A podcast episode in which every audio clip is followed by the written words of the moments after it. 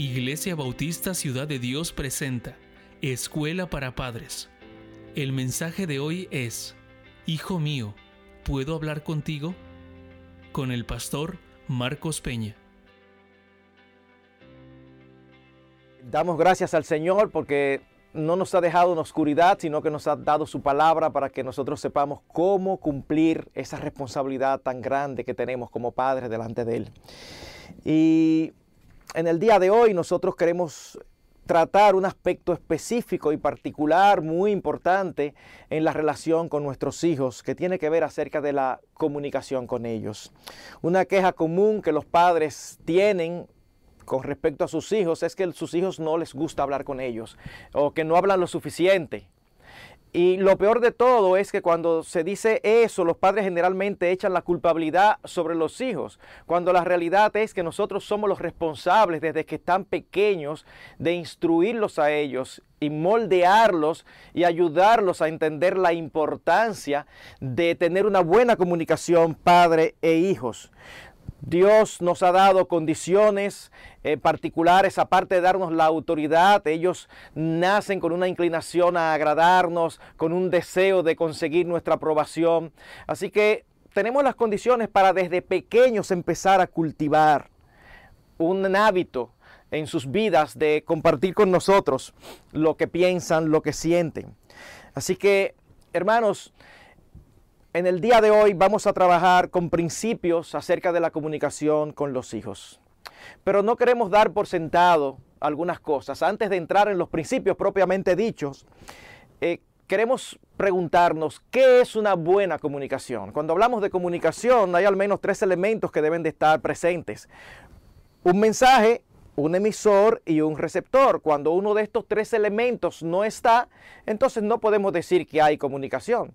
Si usted le pasa por al lado a su hijo y él está viendo televisión y es de estos niños que se emboba, de estos niños que se hipnotiza con la televisión, y usted le dice, Juanito, recoge los juguetes y vete a bañar, y él no se inmuta, usted puede pensar que hubo comunicación pero realmente no la hubo, porque hubo un mensaje, hubo un emisor que fue usted, pero no hubo un receptor, porque el mensaje no llegó a ningún sitio. Pero no solamente queremos tener una comunicación con nuestros hijos, queremos tener una buena comunicación. Y lo primero que queremos decir es que hablar mucho no necesariamente es sinónimo de una buena comunicación.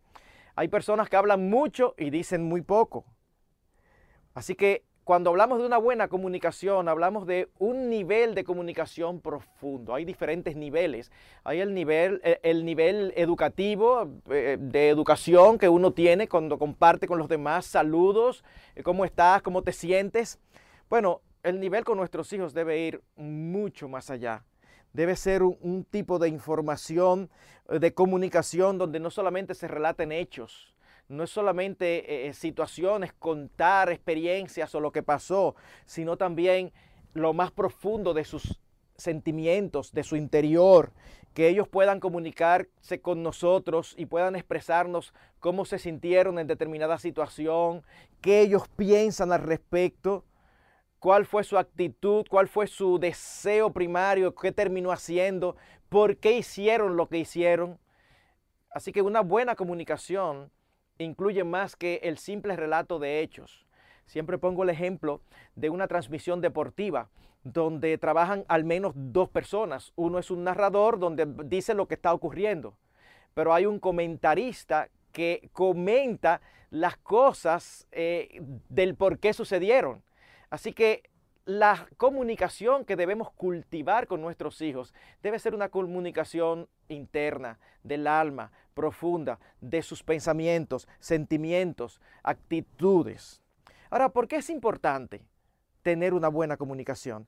Bueno, mis queridos hermanos, porque si nosotros hemos de trabajar adecuadamente con nuestros hijos, debemos conocerlos. Y la base del conocimiento es la comunicación. Es imposible que nosotros eh, conozcamos a nuestros hijos si ellos no hablan. De hecho, vemos en las escrituras que una de las señales de una relación estrecha es la buena comunicación, que incluye el compartir sentimientos y pensamientos. Recuerdo este texto en Juan 15, 15, donde el Señor le dice a los suyos, ya nos llamaré siervos porque el siervo no sabe lo que hace su Señor, sino que os he llamado amigos porque todo lo que recibí del Padre se los he dado a conocer. ¿Ven la diferencia? Mientras más estrecha es la relación, entonces más profundo debe ser el nivel de comunicación. Oigan lo que dice el salmista en el Salmo 25, 14. La, la comunión íntima de Jehová es con los que le temen. ¿Y qué sigue diciendo? Y a ellos hará conocer su pacto. Dios hace conocer su pacto a aquellos que tienen una relación estrecha con Él.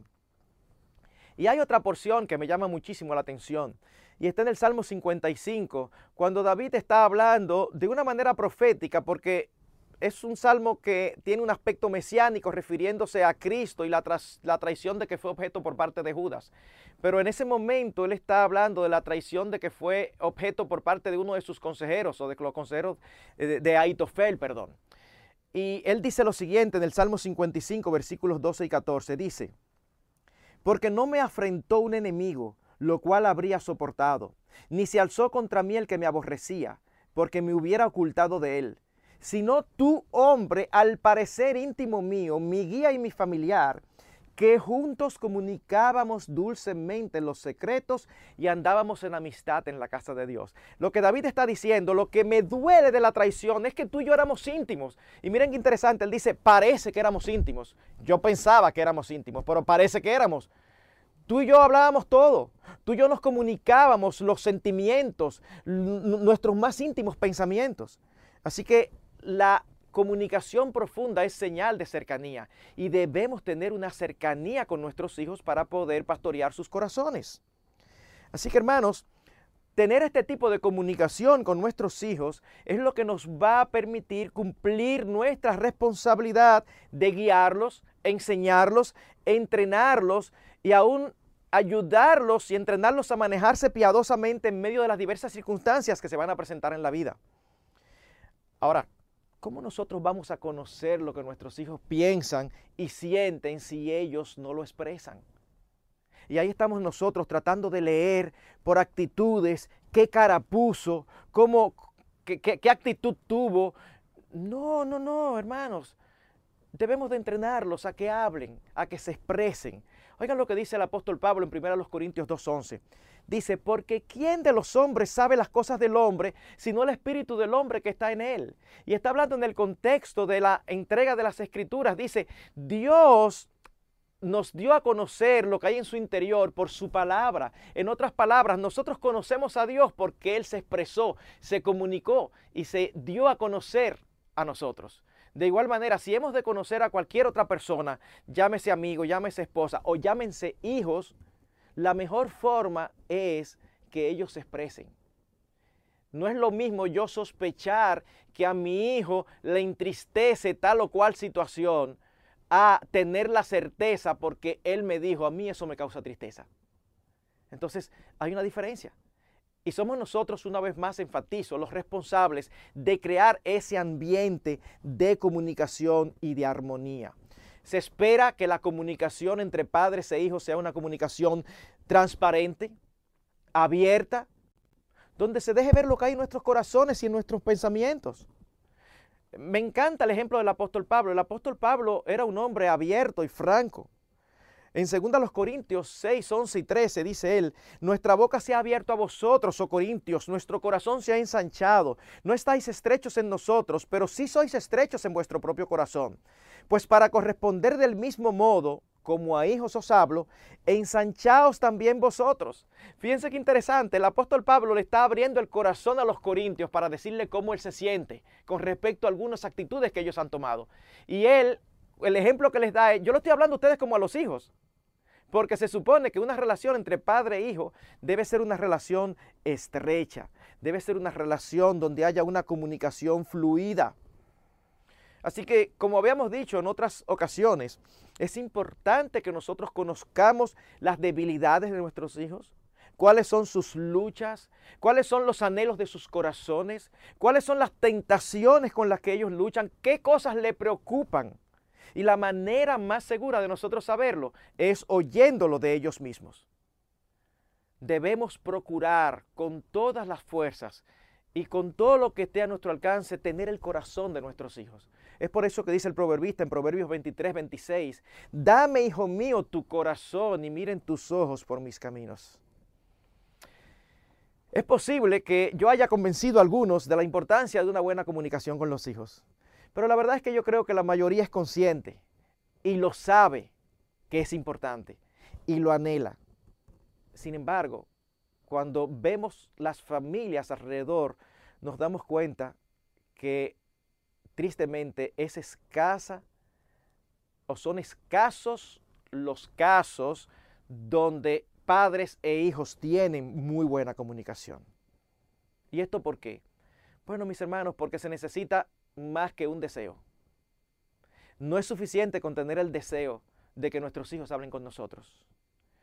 Debemos conscientemente de cultivar ese hábito en ellos. Somos responsables si podemos hacerlo.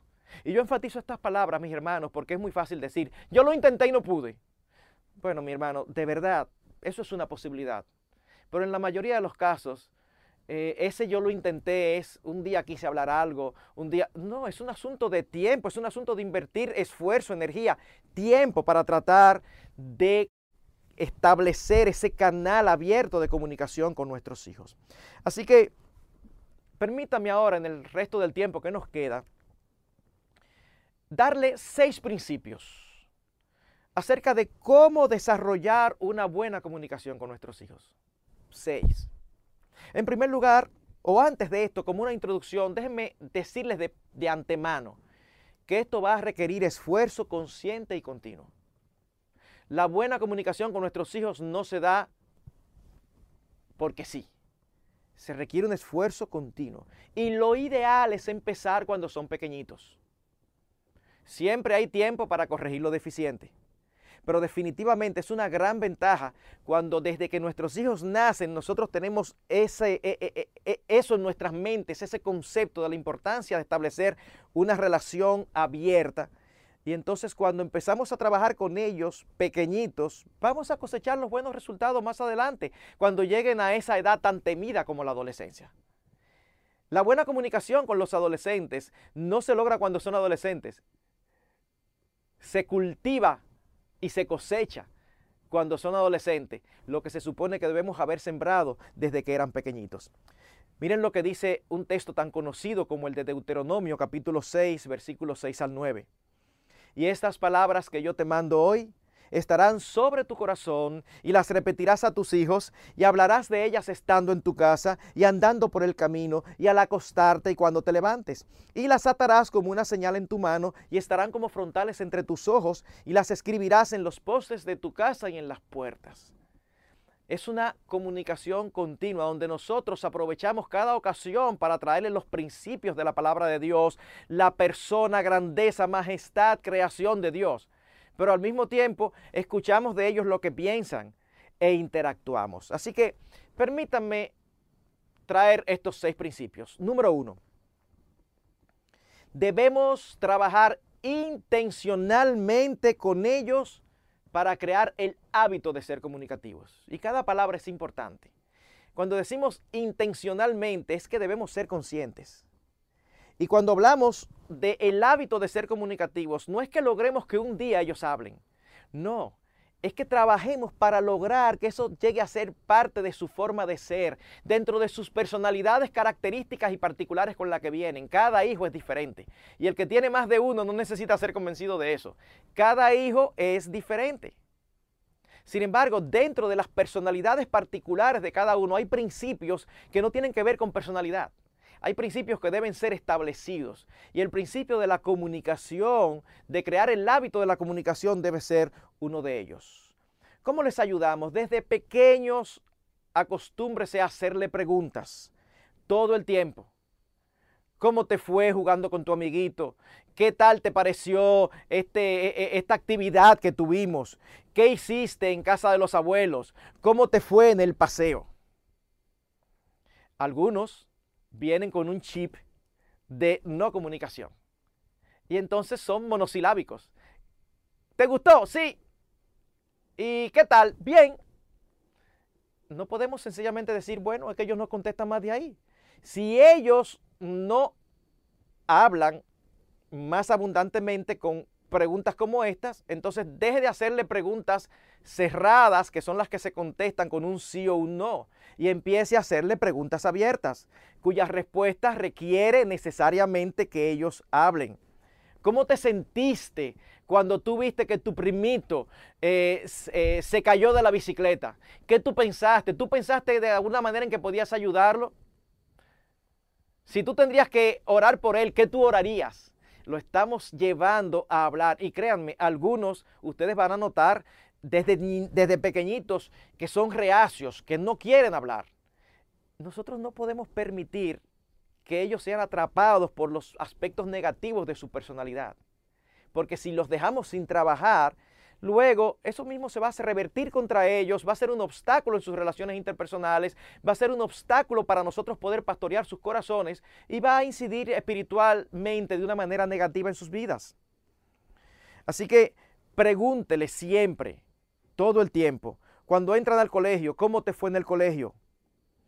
Por otro lado, enfatízales desde pequeños la importancia de contar todo a sus padres, desde pequeño. Eso es una, una, frase repetida, mi amor, de que tú tienes que contarme todo, es que tú tienes que contarme todo. Y al mismo tiempo, desde pequeñito, enséñale que si alguien se acerca a ellos diciéndole, te voy a contar esto, pero no se lo puede decir a sus padres, no le presten oído. No le presten oído. Es sumamente común que los niños traspasan información malsana, información inadecuada, y ellos lo saben. Y generalmente empiezan con la advertencia al otro niño de que te voy a decir algo, pero no se lo puede decir a sus padres. Desde pequeñito acostúmbrelo, que si algo no se le puede decir a sus padres, entonces mejor no se lo diga. Usted lo acostumbra de pequeño que le diga, no, si no se lo puede decir a papi y a mami, mejor no me lo digas. Van a, a bromear con ellos, se van a burlar, pero no se preocupe que esos resultados luego se cosechan. Por otro lado, hablamos de intencional, ¿verdad? Bueno, esto significa que como padres debemos planificar, planificar contextos donde se practique y desarrolle el hábito de la comunicación entre todos los miembros de la familia. Nada se puede dejar a que suceda porque sí o al azar. Ejemplo, traten de almorzar siempre juntos o de cenar siempre juntos. Toda la familia, sean tres, sean cuatro, sean cinco. Y no hagan de eso un tiempo, por favor. Un tiempo donde están comiendo y cada cual está con su celular al lado. Eso es terrible, eso es vergonzoso. Conozco familias que tienen momentos en el hogar donde hay una cesta y dice, ok, echen todos los celulares de todo el mundo aquí. Y lo echan. ¿Para qué? Para entonces empezar a conversar.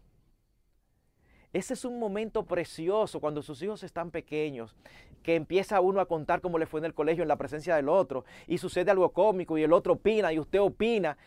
E, e, e, es, ese ambiente, sean ustedes tres, sean cuatro, sean cinco, es un ambiente que debe ser propiciado por los padres. O el tiempo del devocional familiar. Es, es, es excepcional. Si el Señor lo permite, en las últimas dos sesiones de la Escuela para Padres vamos a estar tratando el tema del devocional familiar. Sin embargo, permítanme decir en este momento lo importante que es para interactuar. Uno lee una porción de las escrituras y no lo deja solamente en una historia, sino qué tiene eso que ver con nosotros y cómo se aplica a esta familia de manera particular. Entonces podemos hablar, yo tengo luchas con eso, bueno, yo con eso no, no, tengo tanta lucha, yo tengo más lucha con lo otro. Ustedes se imaginan lo que eso crea, esa conversación, cuando usted lo acostumbra a los 3, 4, 5 años a tratar eso. Ese es el momento. Obviamente, como dijimos al principio, todo esto requiere invertir tiempo intencional y consistentemente, con convicción y sin desmayar. Recuerdo que había una de nuestras hijas de manera particular que no le gustaba hablar mucho. Y a veces uno escucha, bueno, hay que, hay que respetar la personalidad de cada hijo. Bueno, hay que respetar la personalidad siempre y cuando esa personalidad no tenga aspectos negativos. Porque eh, tiene que hablar. Tú desarrollas el hábito de hablar para poderle hacerle bien. Segundo principio, Muestra interés en lo que a ellos le interesa, no importa la etapa de la vida en que estén. Muestra interés en lo que a ellos les interesa, no importa la etapa de la vida en que estén. Recuerda 1 Corintios 13:5 que dice que el amor no busca lo suyo. ¿Por qué digo esto? Porque puede ser que tú llegas a tu casa cansado y resulta que tu hijo ahora quiere que tú mires cómo él aprendió a saltar en un solo pie y te llama y te llama y tú estás viendo un partido de fútbol o estás viendo las noticias o estás y, y, tú ahí sí, le dice ahí sí y una vez sigue mirando el televisor. Oye, dale importancia ahora y escúchalo, aunque tú sabes que no te interesa tanto. ¿Por qué? Porque va a llegar el tiempo donde tú vas a querer hacer preguntas y si tú no te interesaste por lo que a ellos les interesa, en esa época a ellos no les va a interesar lo que a ti te interesa. El tiempo de sembrar una buena comunicación es ahora. Escúchalos con atención, no importa lo que te estén contando. He dicho en otras ocasiones que había una de nuestras hijas que los cuentos eran interminables. solamente había una pausa para ella respirar. Y, la mamá y yo a veces nos mirábamos y ella seguía los cuentos y lo hacía largo, largo. Y nosotros decíamos, uy, a veces, a veces estábamos desesperados por dentro. Pero ya habíamos hablado, la mamá y yo, y de este tipo de temas. Vamos a escucharla, vamos a escucharla. Porque ella está hablando con nosotros ahora. Nosotros no queremos que nunca eso se rompa. Así que si tú le, escuchas, ellos se acostumbran a hablarte todo el tiempo. Y así mismo pasan de la infancia a la niñez, luego de la niñez a la adolescencia. Entonces, a la juventud, hablar contigo va a ser algo que ellos han hecho toda la vida. Así que es importante, mi hermano, que tú le prestes atención. Les, he mencionado en otras ocasiones que conozco un caso muy triste donde después que la joven creció y desarrolló, empezaron los varones a andar detrás de ella, pero la mamá trabajaba eh, fuera de la casa todo el día. Así que la mamá empezó a, hablar con ella y quería saber quiénes estaban interesados en ella, con quiénes ella había hablado, etc. Hasta que un día la mamá, cuando ve que ella no le respondía, le dice, mi hija, pero yo necesito saber, yo soy tu mamá, yo quiero saber eh, que tú me cuentes. Y ella le dijo, bueno, mami, yo siempre quise contarte cuando estaba chiquita, pero tú nunca estabas aquí, ahora a mí no me interesa contarte. Uy, eso es durísimo, eso es durísimo. No queremos que nos pase algo así. Pues es cuando están pequeños que tenemos que empezar a prestarles atención. Y déjenme decirles lo siguiente, ellos son capaces de percibir cuando no estamos interesados. Cuando están tan chiquitos, de 3 o 4 años, usted se descuida y mira para otro lado, ellos no se percatan mucho. Pero en la medida que ellos van creciendo, usted está disque oyéndolos, ellos se percatan si realmente usted los está oyendo o si usted no está interesado y sencillamente está loco porque ellos terminen. Y si eso sucede, los vamos a perder. No puede ser que ellos te estén hablando y mientras tú los escuchas, tus ojos se pasean por todos lados, menos en la cara de ellos. ¿Qué va a suceder? Ellos terminan desinteresándose en contarnos y en lugar de adquirir el hábito de hablar con nosotros, adquieren el hábito de no tratar sus asuntos con nosotros. Me recuerda, y esto no tiene que ver con los hijos, pero es lo mismo. Me recuerda hace unos años atrás un amigo que me presentaron en, en los Estados Unidos y estábamos en el área de la piscina y entonces él me pregunta, eh, eh, y entonces allá en el país tal cosa, yo empiezo a hablarle, a responderle. En ese momento uno de sus hijos está haciendo algo en la piscina, él me dice permiso, se para, va, resuelve con su hijo, vuelve y se sienta. Y él se sienta y no menciona en absoluto la conversación. Yo asumo, bueno, se lo olvidó. Y yo le digo, bueno, mira, con respecto a lo que tú me preguntaste, y sigo respondiéndole. Una segunda pregunta me hace, empiezo a responderle y otra vez ocurre lo mismo. Se para y cuando viene tampoco dice nada. Así que yo respiro hondo y vuelvo y le contesto. Tercera ocasión, otra pregunta que me hace él. Se para y cuando regresa, yo dije, si no me pregunta no le voy a decir nada. Así que yo me quedé así, él se sentó y nos quedamos los dos así mirando cada cual para la piscina. No, pues no le interesa está preguntando por preguntar para decir algo, pero no le interesa. si tú me estás preguntando algo es porque tú quieres escucharlo. Bueno, mucho cuidado que no nos ocurra eso con nuestros hijos, porque ellos se percatan y entonces van a desinteresarse en hablar con nosotros. Hay muchos padres que razonan de la siguiente manera, pastor, pero son mis hijos, ellos tienen que hablar conmigo. Bueno, mi hermano, yo te entiendo, pero no es así que funciona. No es un asunto posicional. Tú eres la autoridad, tú eres su papá, tú eres su mamá. Sí, eso sería lo ideal, pero hermanos, no funciona sencillamente por un asunto posicional, porque tú seas padre y ellos sean hijos.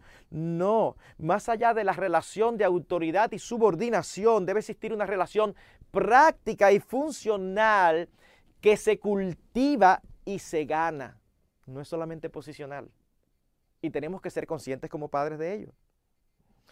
Crear confianza en todo tipo de relación humana requiere tiempo y esfuerzo. Así que ten paciencia, pero insiste. Comparte con ellos momentos significativos. Involúcrate en sus actividades. Involúcralos a ellos en las tuyas. ¿Cómo es posible que tu hijo te dice que tiene una presentación de su clase de piano o que es la presentación final de tal y hay un evento y tú no vas porque tú estás ocupado. Yo entiendo que hay ocasiones en que es imposible, porque no quiero cargar a los padres más allá de lo debido. Pero hermanos, yo estoy seguro que en muchas ocasiones nos falta hacer el esfuerzo. Que si fuera otra cosa nosotros hiciéramos los arreglos y no le damos importancia a lo que ellos le dan importancia. Ellos tienen, tú tienes un hijo que juega baloncesto, tú tienes un hijo que juega fútbol y tiene un juego en su escuela. El juego importante mira, haz lo imposible, haz los arreglos, aunque tú tengas que trabajar horas, extras luego en la noche, para estar allí presente. Tú lo estás apoyando, tú le estás diciendo estoy contigo, tú le estás diciendo lo que a ti te interesa, a mí me interesa, lo que a ti te importa, a mí me importa. Tú estás trabajando no con el baloncesto, con el fútbol, tú estás trabajando con su corazón. Tú estás ganando su corazón, tú estás ganando su confianza. Tú le estás recordando que tú estás a favor de él, no en contra de él.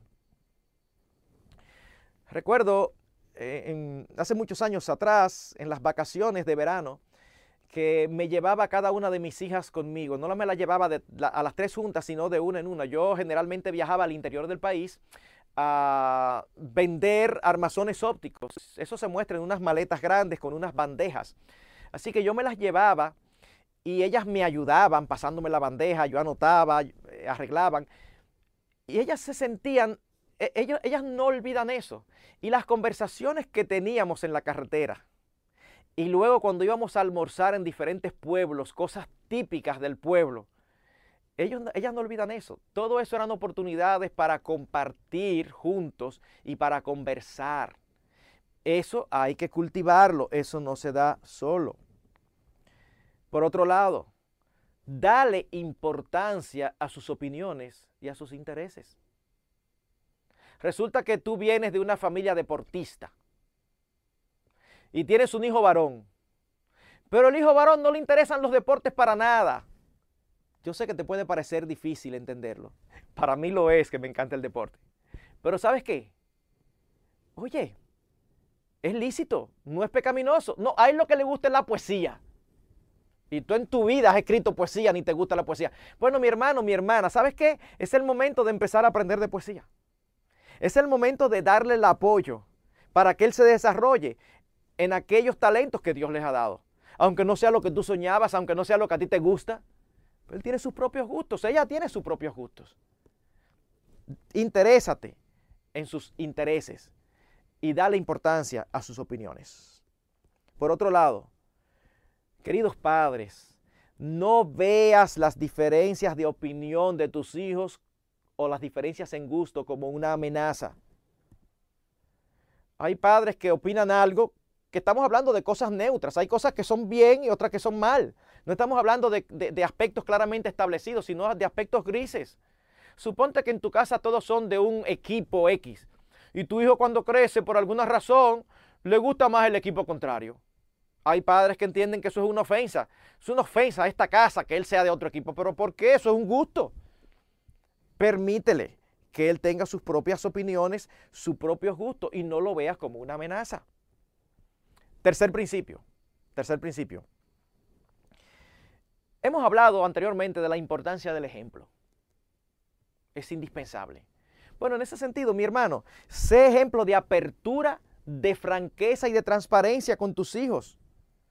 ¿Qué implica esto? Que tú debes compartir con ellos a su nivel. No es lo mismo compartir con un niño de 5 que con un niño de 10, que con un adolescente de 15. A su nivel, pero comparte con ellos sentimientos, puntos de vista, preocupaciones, anhelos. A veces como padres queremos saber qué ellos sienten y qué piensan de todo, pero nosotros no le decimos cómo nosotros nos sentimos ni lo que pensamos. Como he dicho en otras ocasiones, hay, una, hay un problema en tu trabajo y están reduciendo personal.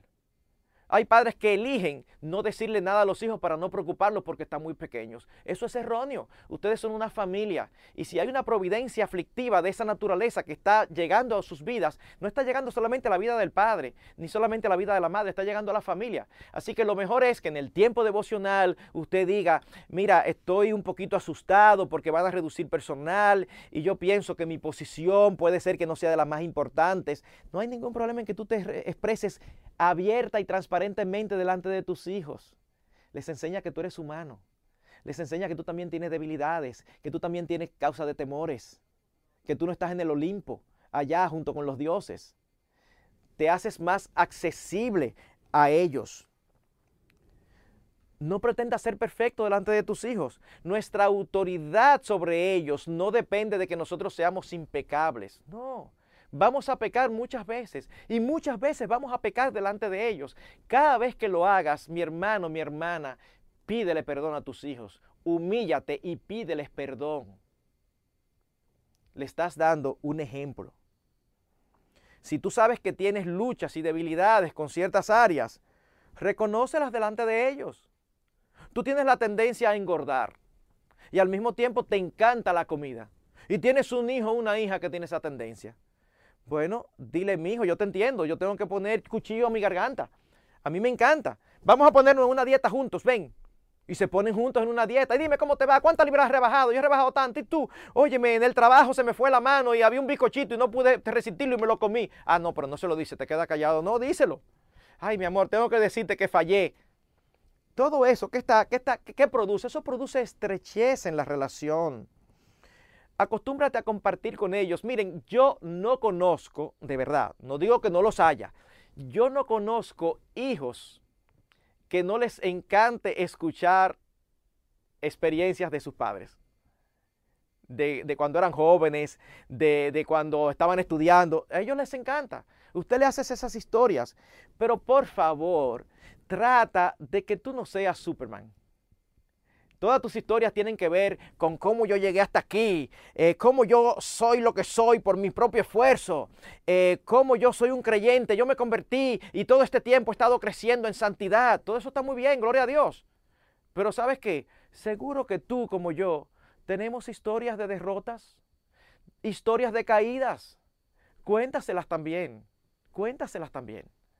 Cuéntale cuando tú tuviste falta de madurez, Cuéntale cuando tú te dejaste llevar por la presión de tus amigos para que ellos sepan que tú también sabes lo que es el temor de los hombres. Cuéntale todo eso. Porque, vuelvo y digo, te va a hacer más accesible a ellos. Así que no estés todo el tiempo hablando de cómo eh, hasta aquí has llegado. No. Enséñale también cómo la misericordia y la gracia de Dios te han traído hasta donde estás hoy a pesar de lo que tú eres a pesar de tus caídas, a pesar de tus fallos. Eso les hace bien a sus almas. Por otro lado, y esto es sumamente importante, permíteles a tus hijos desde pequeñitos que con respeto te señalen tus errores y pecados. Que tus hijos saben que no solamente que tienen el derecho de, con respeto, decirte, papi, pero a mí me parece que tú no lo hiciste bien así sino que aún se sientan con la carga, que tú les digas, no, yo espero que ustedes lo hagan, porque yo no quiero que ustedes me vean pecando y se queden callados. Yo sé que lo que estoy diciendo es contracultural. La mayoría de los padres, cuando un hijo se atreve a llamarle la atención, eso, es, eso, eso ellos lo consideran como sinónimo de falta de respeto. Y no, no, no. Puede ser hecho con falta de respeto por su parte. Pero lo que estamos diciendo es enséñales a con respeto llamarte la atención. Mi hermano, Tú le enseñas a tus hijos muchísimo acerca de lo que está bien y lo que está mal. Tú sabes una de las peores cosas. que tú le enseñes a tu hijo que algo está mal y después tú lo hagas. ¿Cómo tú te libras de eso? Diciéndole a ellos, mis hijos, si ustedes me ven en algún momento haciendo algo que yo les he dicho que no se hace, por favor, yo espero que ustedes me lo digan para yo corregirlo.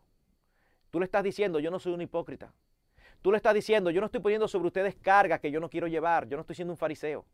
Tú le estás diciendo, estamos montados en el mismo barco, cada cual corriendo hacia una meta, pero cada cual luchando con sus debilidades y con sus pecados. Comparte con ellos tus cosas importantes. Hay posibilidad de un ascenso y eso es casi seguro. Compártelo no solamente con tu esposa, compártelo con tus hijos para que oren para que eso se dé si es la voluntad de Dios, para que ellos se alegren contigo. En decisiones que van a afectar a toda la familia, pídele su opinión y considérala. Tú tienes hijos de 10, 15, 17 años y se está dando la posibilidad de irte a vivir a los Estados Unidos. No armes el viaje y se le diga un día, mira, nos vamos. No. Ellos no son un bulto en tu casa. Ellos son seres humanos que tienen amigos, que tienen relaciones. Entonces, tú estás pensando eh, trasladarte, mudarte, aún sea de, de sector. Háblalo con ellos. Miren, eh, mis hijos, creo que, oremos por esto. Pienso que nos debemos mudar por esto, por aquello, por lo otro. Alguno te puede decir, papi, pero yo no me quiero mudar porque mis amigos están aquí. Bueno, en lugar de decirlo, ¿y qué tiene que importancia eso tus amigos? No, tú le dices, sí, mi amor, yo te entiendo, pero hay otras cosas que hay que tener en cuenta. Habla con ellos, habla con ellos. Tú le estás haciendo de ejemplo de cómo es que uno tiene una comunicación abierta, franca, transparente y provechosa. En momentos de dificultad familiar, no los mantengas al margen con la excusa de protegerlos, sino hazlos partícipes a su nivel de las, de las dificultades que se están confrontando. Yo recuerdo cuando la madre de mis hijas fue diagnosticada con cáncer de colon en el año 2008, en todo momento, toda la información siempre la traíamos sobre la mesa con mis tres hijas. Todo el tiempo. En eso los latinos somos geniales. Los latinos nos encanta ocultar las enfermedades. A los latinos nos encanta decir, eh, ocultar las enfermedades a la persona enferma. Y nos encanta ocultar las enfermedades a los demás. Y aún a los hijos, no, no, ella lo que tiene es, eh, ella se está tratando. Tiene lo que tiene. Es una providencia para toda la familia. Así que deben de saberlo para que puedan orar con conocimiento aún en decisiones importantes hay cierto consenso. Yo recuerdo cuando finalmente mi esposa partió a la presencia del Señor esa noche, una de las cosas que decíamos y tuvimos que tomar una decisión, yo pensé que como eh, en la condición física que ella estaba, no me hubiera gustado exponerla en la funeraria eh, con, la, con la, la caja abierta. Pero no fue una decisión que yo tomé solo. Yo llamé a mis hijas y al esposo de la mayor y ahí entre todos ¿Qué ustedes creen? Y lo hablamos entre todos. ¿Por qué? Porque es una decisión familiar. Estamos cada uno y, cada uno tiene cierta eh, eh, eh, responsabilidad, tiene afectos, está involucrado. Así que debemos de acostumbrarlo a eso. En cuarto lugar, y esto puede ser difícil para algunos, a veces para las madres, aún algunos padres. Querido hermano, no sobre reacciones por nada no sobre reacciones por nada. Si lo haces, puedes cortar la comunicación. Hay momentos donde tenemos que poner nuestras formas de ser bajo control con tal de mantener el canal de comunicación abierto. Aquí viene una hija tuya que tú tienes una buena relación con ella. Ella tiene 12, 13 años, acaba de desarrollar. Y entonces viene y te cuenta de una manera muy natural que hubo un niño que le dijo tal cosa y que le puso la mano en un lugar inadecuado. Y tú inmediatamente saltas, ¿cómo quieres ser atrevido? Ya ya no te va a seguir diciendo más. Así que muérdete la lengua, amárrate ahí tranquilo y, y, no me diga mi amor, ¿y qué fue lo que pasó? Explícame a ver. Aunque tú te estés por dentro loco por salir a buscar al muchacho. Porque si tú sobre reaccionas vas a cortar la comunicación. Recuerdo una de nuestras hijas, seis añitos, y llega a la casa un día y le dice a su mamá, mami, hay un amiguito mío que dice mentira. Ajá, ¿y por qué, mi amor? Oye lo que él me dice, que él tiene una amiguita que es su vecina y que la amiguita va a la casa y que ellos se meten abajo de la cama y que él pone su parte en la parte de ella. ¿Verdad, mami? Que eso es mentira de él. Y nosotros así, o sea, era como a ponernos a hablar antes de tiempo de lo que tenemos que hablar, a uno respirar hondo y entonces tratarlo de la manera más eh, adecuada o sana posible. Una vez voy bajando por una calle y mi hija menor está paradita ahí, debía tener quizás siete años, seis, siete años. Y de un momento a otro, aparentemente de la nada, yo después me di cuenta que no era de la nada. Vamos hablando como familia y de la nada ella me pregunta, papi, ¿qué es un condón? Y yo me quedo así como si nada. Eh, eh, y Señor, dame sabiduría. Digo, bueno, mi amor, ese es un método anticonceptivo que los padres usan para cuando no quieren tener hijos. Y me quedo así esperando a ver qué va a suceder. Y ella dice, ah, papi, gracias. por dentro. Pero ustedes se imaginan que, que yo hubiera dicho, muchacha, ¿y de dónde tú sacas eso? Eso no se dice. Entonces estoy perdiendo la oportunidad de instruirla, le estoy enseñando de una manera incorrecta que eso es algo malo. No, no, o sea, tenemos que hacer el esfuerzo por mantenernos eh, sobrios y en nuestros puestos, no importa lo que ellos nos están diciendo. Por otra parte, nunca respondas palabras antes de oír. Ellos empiezan a decirnos algo y nosotros hacemos una construcción. Tú ves, eso es lo que te he dicho, por eso que tú no debes... De... Pero mamá, mami, espérate que yo no he terminado. Y resulta que la historia era diferente a lo que tú estabas pensando y tú emitiste una opinión del amiguito. No, recuerda lo que dice Proverbio 18:13. Al que responde palabra antes de oír, le es fatuidad y oprobio. Así que no, no, no, no, escúchalos.